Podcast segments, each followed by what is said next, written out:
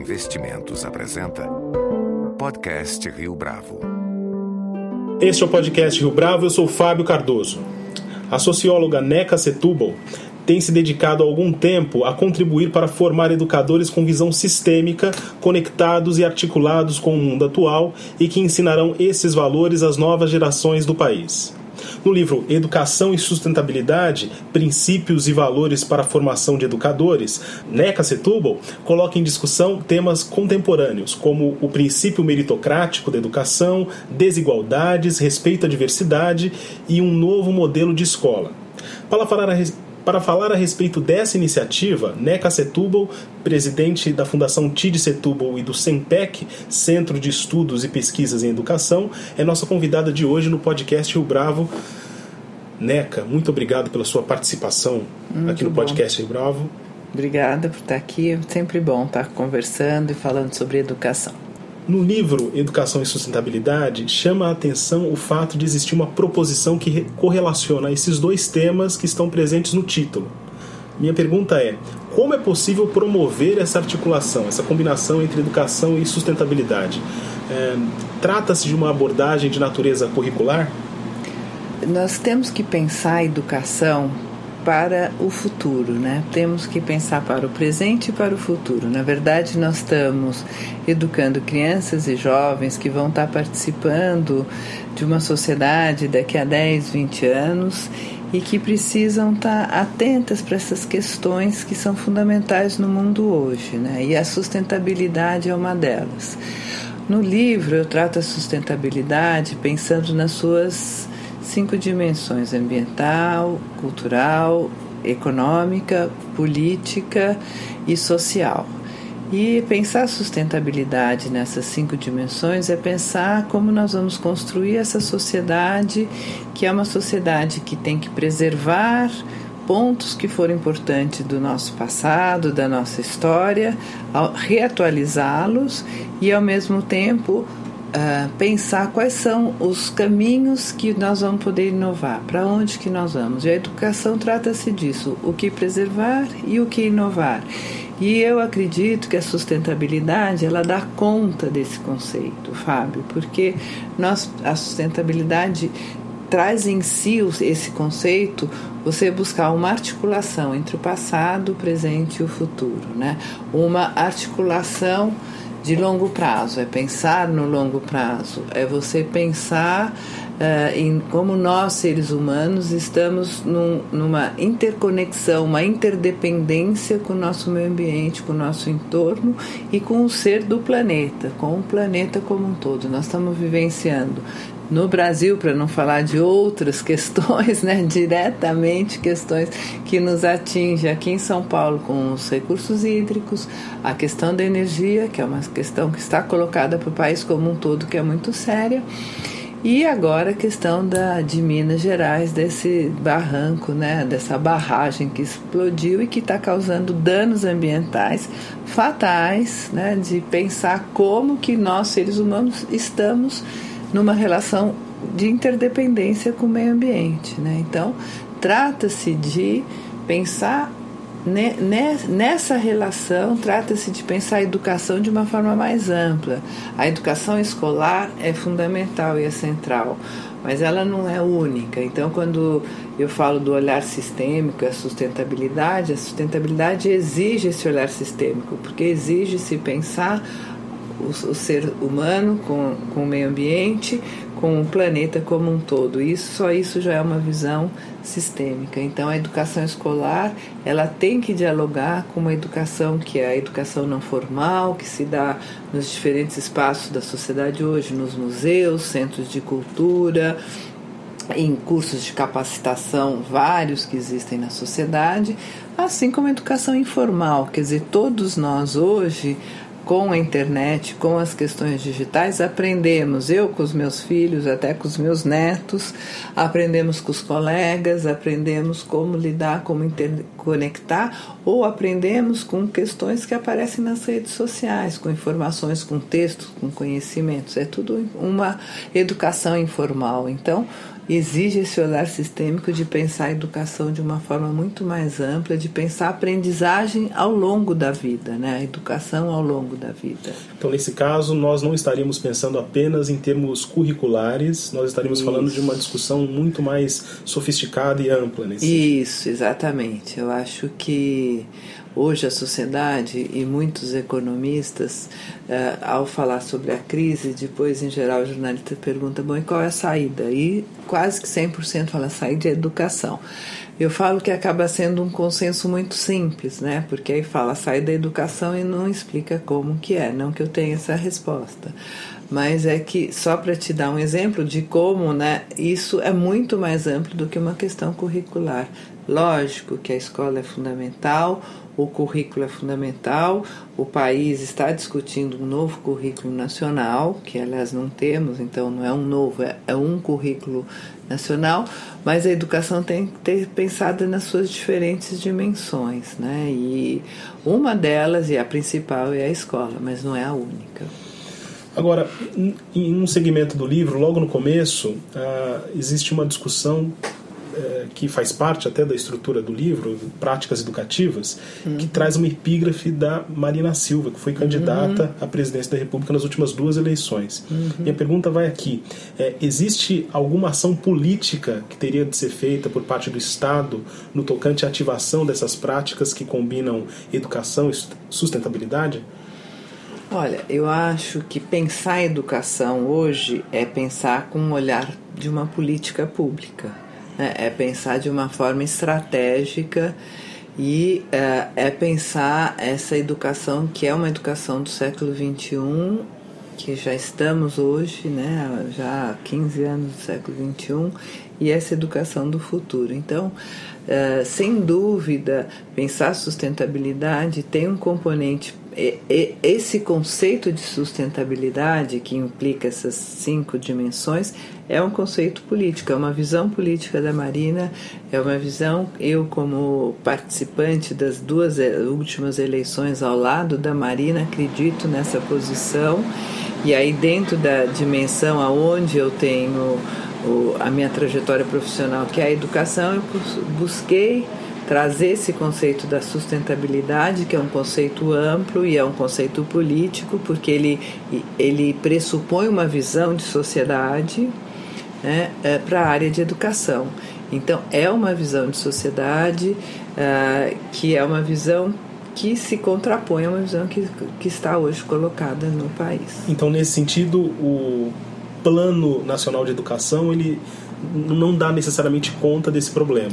O Plano Nacional de Educação, não. Eu te responderia não, mas veja, o Brasil tem problemas tão sérios e tão graves na educação uh, que o plano ele buscou olhar um pouco para trás no sentido de que resolver todos os nossos problemas não resolvidos. Eu defendo sempre o plano, eu acho que ele tem adversários desde o início que não acreditavam no plano, ou mesmo depois dele feito, que tem muitas críticas. Uh, aqui, eu pessoalmente e o SEMPEC como um todo, nós uh, apoiamos o plano, participando participamos da elaboração e continuamos apoiando esse plano, porque eu acho que ele é fundamental, ele dá um mapa da educação para o país, dá um norte.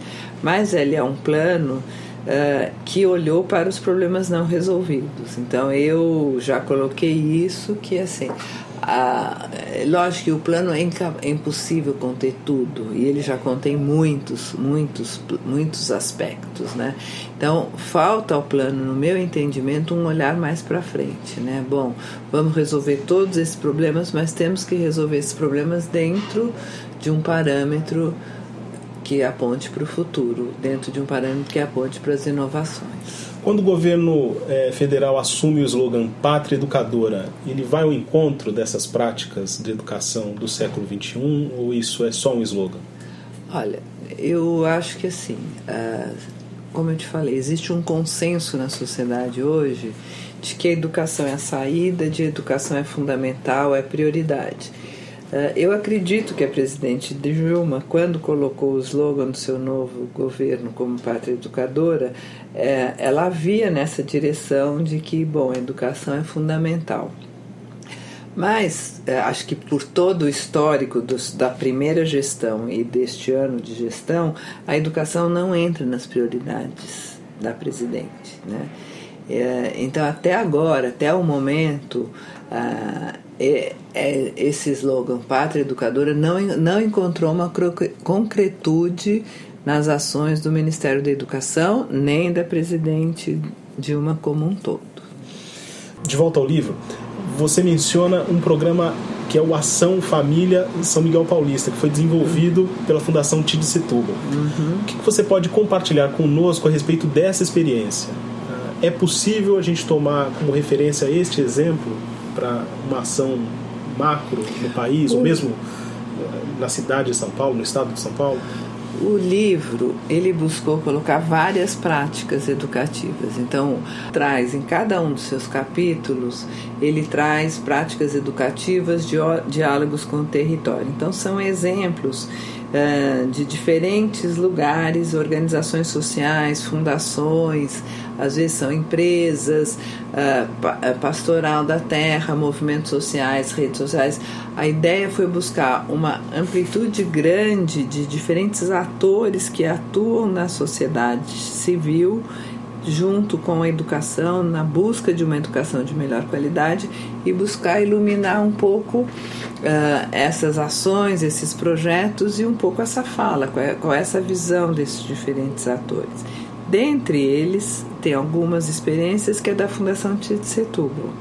Uh, que eu acho que é importante porque a Fundação desenvolve um trabalho na zona leste da cidade de São Paulo e é um trabalho que o foco é o território Zona Leste 2, especialmente São Miguel Paulista e as imediações ali, que é Emelino Matarazzo, Itaim Paulista, então é a, a, o fundão da Zona Leste, como se diz. E eu acho que hoje em dia é, é, esse olhar do território é fundamental, porque cada cada, cada território que eu estou chamando, cada lugar, cada espaço, cada região tem as suas características, tem as suas especificidades, tem seus diferentes níveis socioeconômico, cultural, educacional. Então, este olhar do território eh, busca dar conta e trabalhar de uma forma muito mais próxima desses diferentes agentes que estão lá, que moram lá, no caso da educação, das crianças que estão nas escolas, dos professores e das ONGs que atuam com educação. Então é nesse contexto que tem algumas experiências da Fundação Tia de Setúbal com jovens, com famílias. É, quando você mencionou o Ação Família, é um trabalho muito forte que a gente faz há quase 10 anos na Fundação Tia de Setúbal e que é muito importante porque é buscar fazer esse empoderamento das famílias que são especialmente as mães, né? E um dos componentes é pensar essa relação das famílias com as escolas. E os resultados, como que eles são passíveis de serem medidos? É, vocês têm resposta, algum retorno disso? Então, nós estamos fazendo, no caso desse programa Ação Família, nós temos uma avaliação, nós vamos publicar um livro o ano que vem, buscando aonde foi possível avançar, questões que de avanço em relação à educação, as crianças mais na escola, maior frequência na escola, questões de saúde, uh, empreendedorismo. Então, nesse programa, muitas das mães trabalham no uh, frequentam a oficina de escola culinária, que são vários programas de culinária, algumas delas já se aventuraram numa uma coisa mais empreendedora de fazer alguma uma pequena empresa, uma microempresa, vender salgados, doces. Falando a respeito do modelo de gestão na área de educação, é, até que ponto é viável estabelecer uma proposta é, cujas condições são a competição entre as escolas por recursos públicos e a descentralização que dá autonomia mediante contrato de gestão entre governos e escolas, é, articulando uhum. isso ao repasse de recursos ao cumprimento das metas de desempenho. É, num país com a presença maciça do Estado, como é o caso do Brasil, é, essa proposta ela tem possibilidade de ser assimilada de forma pacífica no país? É, eu acho que tem vários estados no Brasil que os seus governadores estão uh, desenvolvendo uma política nessa direção que você falou. Uh, essa política, eu acho que ela precisa ser bem discutida, né? porque quando nós falamos de oportunidade igual, igual para todos, uh, não, você não pode colocar uma competição entre as escolas, você não pode colocar uma, uma bonificação em cima de resultados se você não der as condições para que as escolas que estão em territórios de maior vulnerabilidade social, que estão com crianças que têm maior vulnerabilidade social e maior precariedade de referências culturais, no mesmo patamar que uma escola que está no centro de uma cidade, mesmo nas periferias você tem as diferentes regiões, eh, o centro das periferias, é em geral, são centros que são bem desenvolvidos, com muitos equipamentos, com atividade econômica, e a periferia da periferia são territórios de alta vulnerabilidade social, via de regra. Cada periferia com as suas características. Então, eh, são políticas que podem trazer bons resultados desde que você consiga é, dar as condições para que as escolas que estão nesses territórios de maior vulnerabilidade também tenham condições para dar uma boa educação. Em geral, isso não acontece. De que modo os educadores são capazes de fazer com que os alunos se interessem por esse tipo de conteúdo, por essa dinâmica próxima à discussão de sustentabilidade, no momento em que esses jovens, sobretudo das gerações Y e Z, é, são cada vez mais dispersos. Eu estou aqui mencionando também uma discussão que está sendo travada por diversos especialistas e educadores. É, é possível a gente estabelecer essa combinação entre interesses de um lado e de outro? Eu acho que sem dúvida, no caso dos jovens, diferente dos professores, no caso dos jovens, esse tema tem uma rápida motivação muito direta. Eu acho que os jovens hoje são muito ligados na questão da sustentabilidade, nas questões ambientais, nessa problemática. Uh, a gente vê muitos projetos que têm esse foco de trabalhar com jovens, que façam que eles próprios jovens desenvolvam algum projeto de intervenção nas suas comunidades. Essas questões ambientais, em geral, é, permeia a maioria dos projetos que os próprios jovens escolhem e aí eles têm uma enorme motivação. Isso é assim, das coisas boas de um educador é ver esse trabalho. Uh, nós temos também aqui no SEMPEC um trabalho junto com o Ministério da Educação que é a Olimpíada da Língua Portuguesa, onde temos um trabalho, os, os alunos têm que escrever um texto, mas com todo uma, um direcionamento dos professores, não é um texto que ele vai escrever redação do Enem, não. Ele tem todo um trabalho de oficinas, 15 oficinas que os professores vão fazendo, ele vai escrevendo esse texto com o apoio dos professores, com o apoio dos outros colegas e tudo isso.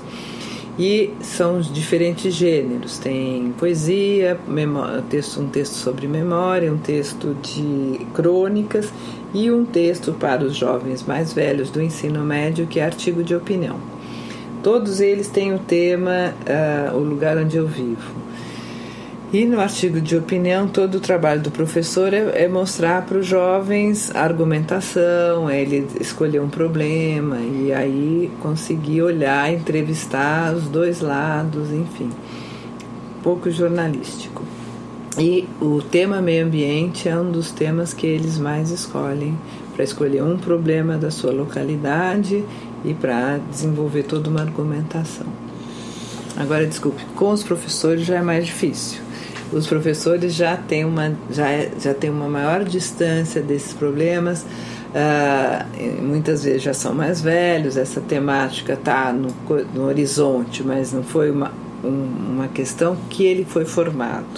Então, o professor ele tem essa dificuldade que é pela falta de formação dele. A, vamos dizer, quem deveria ter trabalhado essas questões de tecnologia, de sustentabilidade, meio ambiente, tudo isso, são as escolas de formação de professores, as escolas de educação, as faculdades, né? Então, uh, isso é uma lacuna que a culpa não é do professor, é da escola que não trabalhou essas questões. A sua avaliação, essas escolas estão mais preocupadas em relação ao conteúdo das disciplinas diretamente? Essas escolas eu acho que é um tema que está sendo muito debatido hoje no Brasil, que é a formação inicial dos professores, é a distância que as faculdades de educação, em geral, obviamente tem exceções, em São Paulo, a USP, o Unesp, o Unicamp estão fazendo toda uma reformulação, mas estamos generalizando. Então, no geral, as faculdades são muito distantes das escolas aumentamos muito os, a diplomação em pedagogia, as licenciaturas, mas cursos à distância ou cursos noturnos. Uh, que traz um problema seríssimo, que é o estágio. Então, como você vai resolver o estágio no curso à distância? É possível, mas não existe tanto acompanhamento, não existe a regulação, a fiscalização de que isso está sendo atendido, como é isso e tal. Então, você tem problemas graves. O Conselho Nacional de Educação ah, divulgou agora uma portaria de diretrizes de formação do ensino, da formação docente, aumentando o número de horas que são necessárias para a formação das licenciaturas e de pedagogia. Então, acredito que ano que vem vai haver uma certa reformulação nessa direção das diretrizes apontadas pelo Conselho Nacional de Educação. Uma última pergunta. Você não teme, da maneira como estão concebidas essas propostas, que essa agenda seja confundida com uma bandeira política ou partidária? E se essa conexão for feita, isso necessariamente é ruim a bandeira de educação e sustentabilidade. Isso. Não, eu acho bom, porque ela enseja um traz no seu bojo a discussão da sustentabilidade de uma visão de mundo, né? Eu cito no livro a Marina Silva fala uh, sustentabilidade não, é um modo de ser na vida. Então é uma visão de mundo e é uma visão de sociedade, né? Então, é uma visão de sociedade que busca um desenvolvimento. Não existe uma oposição, como se tenta falar, entre é, sustentabilidade e desenvolvimento. Existe um conceito possível de desenvolvimento sustentável. Acho que vários países do mundo estão se direcionando na, nessa busca do que, que seria uma sociedade sustentável, que seria desenvolvimento sustentável, com diferentes formas de energia, né, com diferentes restrições ao consumo, com a questão da separação dos resíduos sólidos, com o trabalho de, de restauro florestal, com o trabalho com água e com várias tecnologias, inovações da indústria, desde carro elétrico e outras questões, que você começa a apoiar, a, a direcionar o seu desenvolvimento nessa direção. Não é a opção que o Brasil teve até agora mas é uma opção que o mundo está tendo. Então a gente, quando você fala é uma opção política, é uma opção política, mas eu acho que é uma opção política de estar olhando para o futuro, é uma opção política que será o futuro. E, e todos esses problemas que nós estamos vendo estão mostrando isso. Quer dizer, se o Brasil não se der conta de que é fundamental que a gente comece a fazer uma transição do nosso modelo para um desenvolvimento sustentável, que a gente possa estar apoiando inovações nessa direção, apoiando empresas que estão apostando nessa direção, nós vamos novamente perder o bonde da história, porque a história está indo, a sociedade está evoluindo nessa direção. Então, pensar a educação e sustentabilidade é pensar nessa direção. É uma postura política, mas é pensar na educação desses, dessas crianças que vão estar atuando nessa sociedade. Daqui a 10, 20 anos será essa sociedade, independente do Brasil querer ou não. Ele, nós vamos nos deparar com uma sociedade onde a questão do meio ambiente, a questão da sustentabilidade será fundamental para a vivência e convivência e permanência do planeta. Maria Alice Setúbal, muito obrigado pela sua participação no podcast Rio Bravo. Obrigada a você, foi um prazer grande poder estar discutindo esse tema que, no meu entendimento, é tão importante para o Brasil hoje. Com edição e produção visual de Leonardo Testa, este foi mais um podcast Rio Bravo. Você pode comentar essa entrevista no SoundCloud, no iTunes ou no Facebook da Rio Bravo.